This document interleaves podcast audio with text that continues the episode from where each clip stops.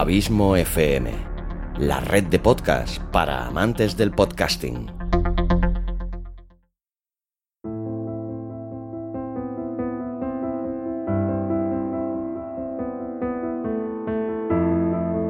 Cinepedia, la enciclopedia de cine de Abismo FM.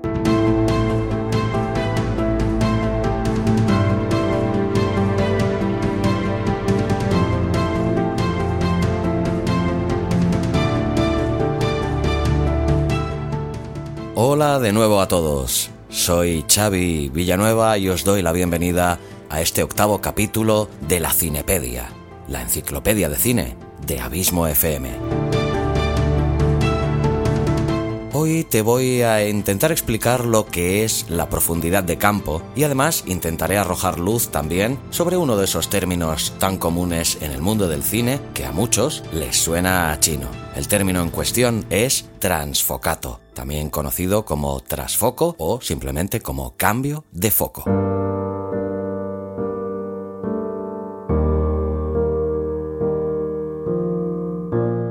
Pero lo primero de lo que vamos a hablar es de la profundidad de campo. Como siempre te recomiendo que si puedes accedas también al post, al artículo dedicado a este capítulo concreto en la web, abismofm.com barra profundidad guion de guion campo ya que allí pues encontrarás las fotografías que en este capítulo en concreto de hoy, por ejemplo, te ayudarán mucho a clarificar los conceptos que te explique.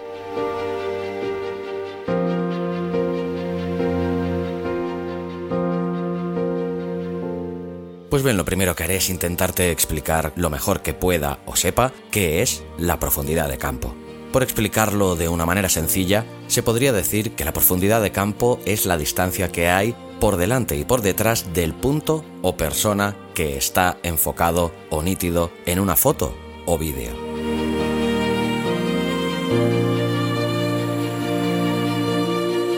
En la foto de portada que ilustra el post de la web que te invito a visitar, pues se ve el teclado de un piano, eh, la gran mayoría de él totalmente desenfocado, con una flor totalmente enfocada que se encuentra aproximadamente pasada la mitad del teclado en cuestión.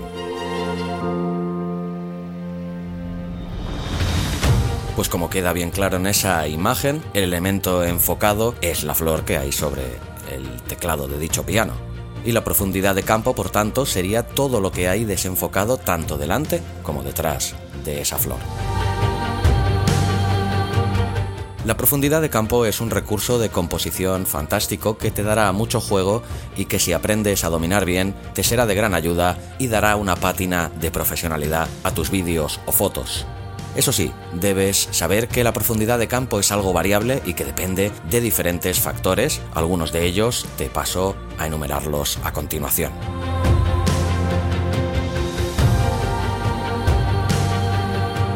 El primero es que a mayor apertura de diafragma, menor profundidad de campo tendremos.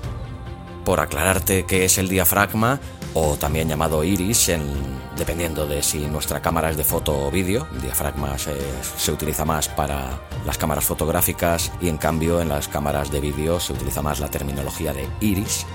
Pues bien, este diafragma o iris sería el equivalente a la pupila de uno de nuestros ojos, y las pupilas eh, son las encargadas de recoger la luminosidad ahí entraría el juego precisamente en el que nuestras pupilas se contraen o se dilatan dependiendo de la luminosidad que estén recibiendo en ese momento concreto. Mucho más claro es este efecto todavía en los animales, principalmente por ejemplo en animales como el gato, al cual se le dilatan brutalmente las pupilas cuando tiene muy poca luminosidad y por eso pueden ver mucho mejor que nosotros en la oscuridad.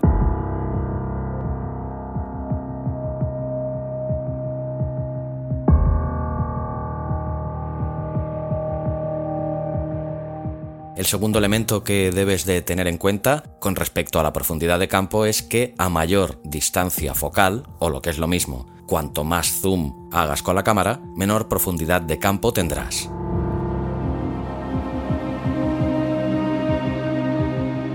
La distancia focal es la distancia que existe entre el centro óptico de la lente y el punto focal, o lo que es lo mismo, el elemento o personaje al cual estamos enfocando.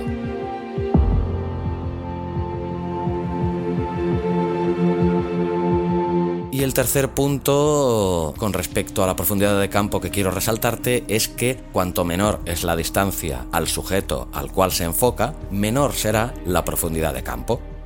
Si la persona u objeto que queremos enfocar está muy cerca de nuestra cámara, la profundidad de campo resultante será menor. En cambio, si el objeto o persona que enfocamos está a unos cuantos metros de distancia, esta profundidad de campo será mucho mayor.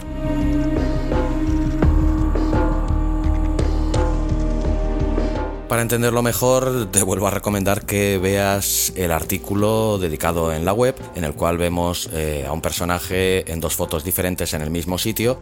En una de ellas está todo el personaje y el fondo totalmente enfocado, y en la segunda foto está el personaje enfocado y el fondo se ve total y absolutamente difuminado. Pues bien, en el primer ejemplo en el que tanto el personaje como el fondo están perfectamente enfocados o nítidos, se debe a que hay una gran profundidad de campo, y en cambio en el segundo, el personaje está enfocado y el fondo totalmente difuminado, se debe a que hay poca profundidad de campo en dicha imagen. Una cosa muy importante que puedes hacer con la profundidad de campo como con otros elementos en el mundo del cine y del vídeo es jugar con tu creatividad ya que si te consideras una persona creativa, jugar con la profundidad de campo te dará el poder de dirigir la mirada del espectador hacia aquel lugar concreto de la imagen que tú desees, o si así lo prefieres, a la totalidad de la misma. Eso sí, tienes que ir con mucho cuidado a la hora de jugar con el foco. Enfocar requiere ser extremadamente preciso, ya que pues has podido estar grabando perfectamente en un rodaje y en el monitor de la cámara te ha parecido que el enfoque estaba perfecto, eh, todo correcto, y en cambio pues cuando llegas a casa y te pones a editarlo, al reproducir las imágenes en un monitor mucho más grande, pues quién nos ha llevado alguna vez un disgusto al comprobar pues que precisamente no había sido todo lo preciso y conciso que debía ser a la hora de enfocar. Por eso que te aconsejo que te tomes siempre muy en serio antes de ponerte a grabar, calcular los diferentes valores de foco que puedas necesitar en el momento de grabar la secuencia en cuestión.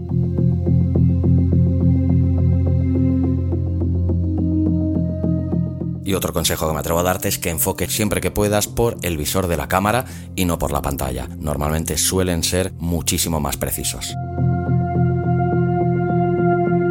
Ya que te he dicho que juegues con la creatividad, un ejemplo paradigmático de la creatividad en el uso de la profundidad de campo como elemento narrativo lo firmó el siempre genial Steven Spielberg en su primer film con el que debutó, que todos conocemos como Tiburón.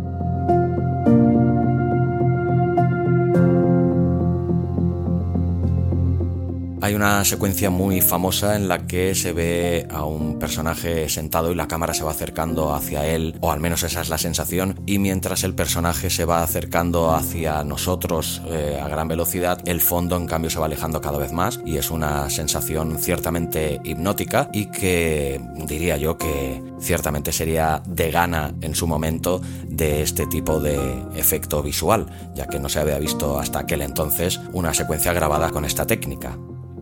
Y es que Spielberg en esta secuencia juega con el zoom óptico de la cámara y con el movimiento real de la misma a la vez.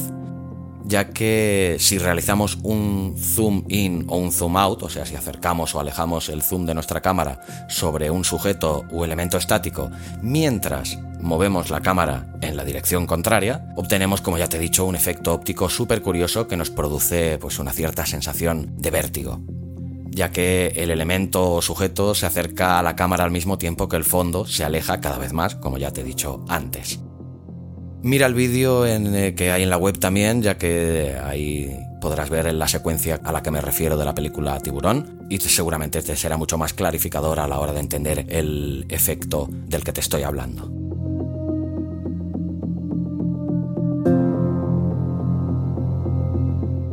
Y ya que estamos hablando de la profundidad de campo y eh, lo que es una parte de la imagen enfocada y otra desenfocada, pues te voy a hablar también hoy de una técnica cinematográfica también que yo considero que es indispensable y que por su nombre original mucha gente pues le puede también sonar a chino como es el transfocato y que por echarle un puntito de humor te podría decir que aunque pueda parecerlo, te garantizo que no es el delantero centro de la Juventus de Turín.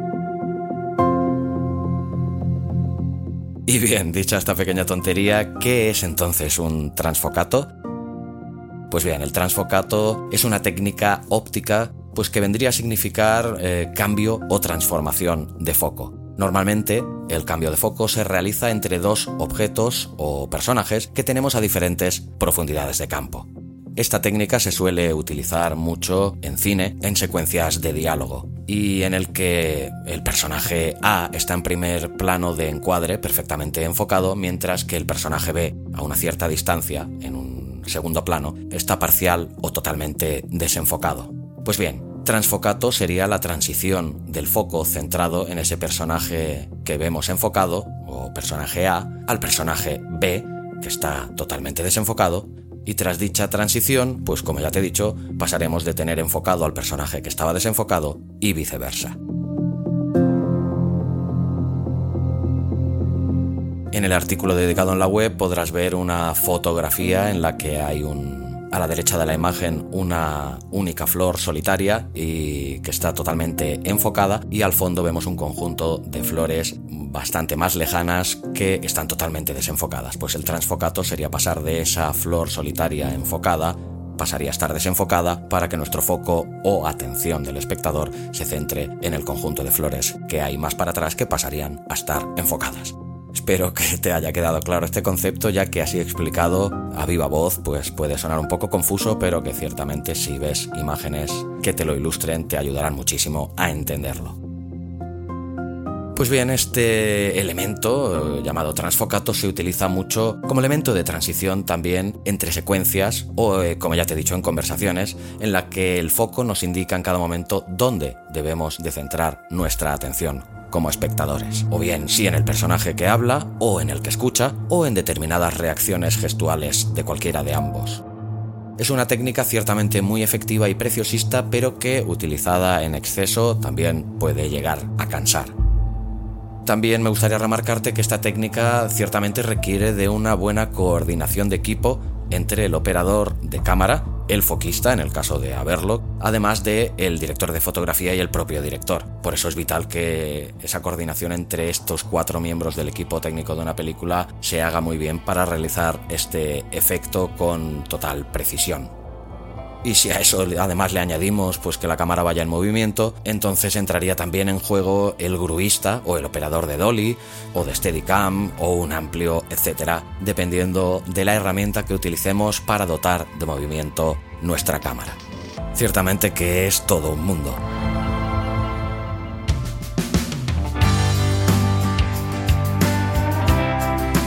¿Te apasionan los podcasts? Tanto si eres un simple oyente como si quieres hacer un podcast y no sabrías ni por dónde empezar, como si ya tienes uno y quieres mejorarlo y hacerlo crecer, visita abismofm.com. En Abismo FM encontrarás varios podcasts de temas tan diversos como literatura, cine, metapodcast, entrevistas, cursos de podcasting, audiolibros, relatos, además de ofrecerte servicios profesionales de producción de podcast, edición, locución y asesorías. Entra en abismofm.com barra contacto y coméntame tus dudas y preguntas. Suscríbete a abismofm.com, no te arrepentirás. Además, solo por suscribirte te llevarás un fantástico regalo. Entra ya.